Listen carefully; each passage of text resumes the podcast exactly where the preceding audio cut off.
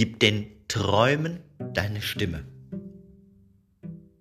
Gib den Träumen deine Stimme, damit das Erkennen nicht nur ein Erkennen bleibt, sondern auch ein Benennen werden darf.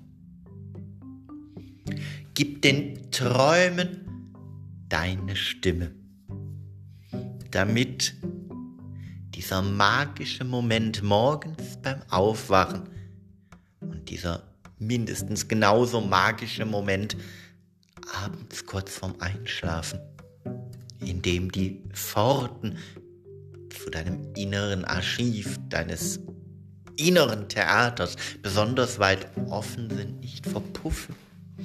Und du deine Recherchearbeiten aus deinem inneren Archiv nach oben holen darfst und sie nicht nur erkennst, sondern auch benennst. Ja, das ist der Unterschied. Erkennen und benennen. Denn nur wenn du sie erkennst und weißt, welche Theaterstücke aus deinem inneren Archiv du auf deiner Bühne des Lebens, in deinem inneren Theater lebendig werden lassen möchtest und warum, kannst du sie auch benennen. Denn in dem Moment, wo du sie benennst, gibst du ihnen ein Ziel. Und immer dann, wenn du deinen Worten ein Ziel verleihst, eine Richtung vorgibst, entsteht ein Raum zum Klingen. Ein Raum, in dem sich deine Worte, deine Sprache, deine Stimme ausbreiten darf. Ein Raum, der nur dazu da ist, in deinem inneren Theater deine Träume zu benennen. Also der Raum, der dazu da ist, den Träumen Stimme zu geben. Ja, okay. Jetzt denkst du, ist ja alles ganz schön und gut. In meinem Kopf rattert es doch den ganzen Tag und rund um meine Träume und Wünsche führe ich ja schon die reinsten parlamentarischen Diskussionen in meinem Kopf, wie wir das jetzt mit der Umsetzung alles machen, schaffen und hinkriegen. Aber das meine ich in dem Moment gar nicht, weil diese parlamentarischen, im stillen durchgeführten Diskussionen sind auch die Diskussionen, die dir ein Stück weit im Weg stehen.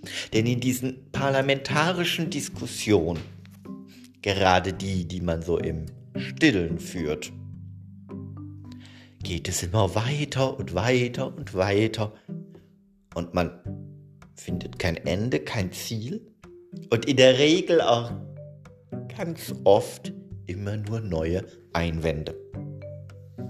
Insofern ist da der magische Schlüssel Gib den Träumen deine Stimme. Und zwar eine hörbare. Ja, eine hörbare Stimme.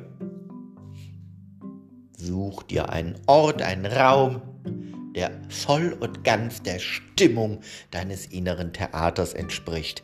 Such dir einen Ort, einen Raum, auf dem deine innere Bühne lebendig werden darf. Und diesen Raum darfst du besprechen, ja.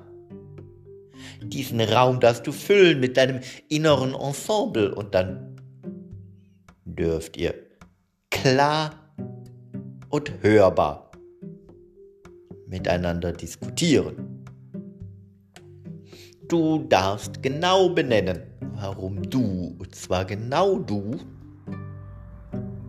diesen Traum, sprich dieses Theaterstück auf deiner Bühne des Lebens genau so umsetzen möchtest. Und wie immer dann, wenn es darum geht, einen oder mehrere in einer Gruppe davon zu überzeugen, dass es jetzt und hier genau der richtige Zeitpunkt ist, mit dieser Umsetzung zu beginnen, ist wohl das kraftvollste Instrument in der Ich-Form zu sprechen. weil dann wird jedem in der Runde sofort klar, derjenige meint's ernst, denn es kommt wirklich aus ihm. Ja. Und natürlich wird es in deinem inneren Theater auch die Menschen geben, die Ensemblemitglieder geben, die Einwände haben, die das Ganze kritisch hinterfragen, die Angst haben, Zweifel, Befürchtungen.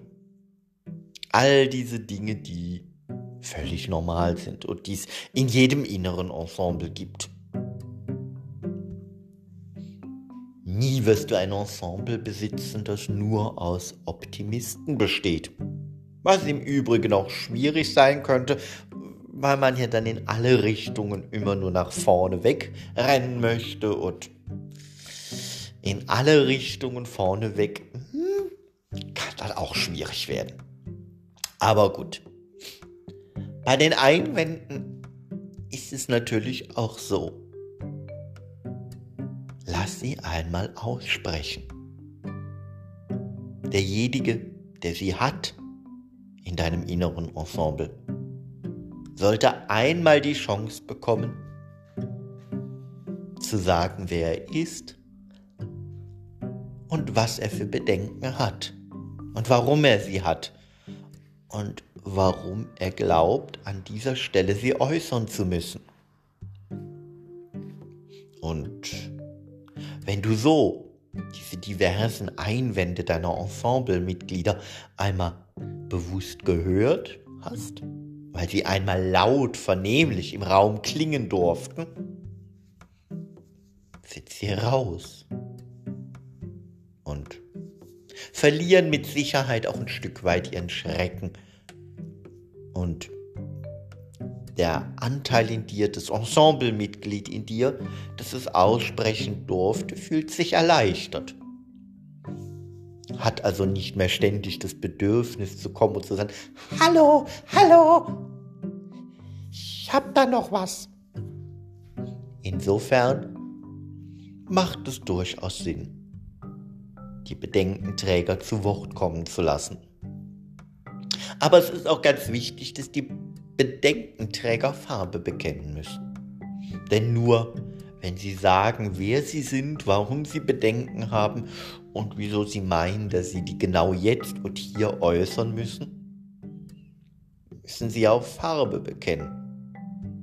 Und du für dich kannst dann genau einschätzen, wer sagt jetzt gerade seine Bedenken, weil er vom Prinzip her immer eher derjenige ist, der vorsichtig sein will, derjenige, der dich als der Hauptakteur dem Stück auf deiner Bühne des Lebens vor etwas schützen möchte und so weiter und so weiter. Du kannst also die Dinge, die da ausgesprochen werden, automatisch auch viel leichter einschätzen. Und diese Bedenken, diese Ängste, diese Zweifel verlieren zum einen beim Aussprechen ihren Schrecken und zum anderen bekommst du eine gesündere Distanz zu ihnen. Weil es sind ja dann die Ängste, die Zweifel, die Bedenken eines deiner inneren Ensemblemitglieder. Also nicht mehr alleine deine und insofern musst du auch nicht mehr alleine die Verantwortung für diese Bedenken, Zweifel, Ängste, Nöte und so weiter tragen. Du bist dafür verantwortlich, dass du deine Ich-Botschaft mit deinen Wünschen rund um deine Theaterstücke aus deinem inneren Archiv in die Welt trägst.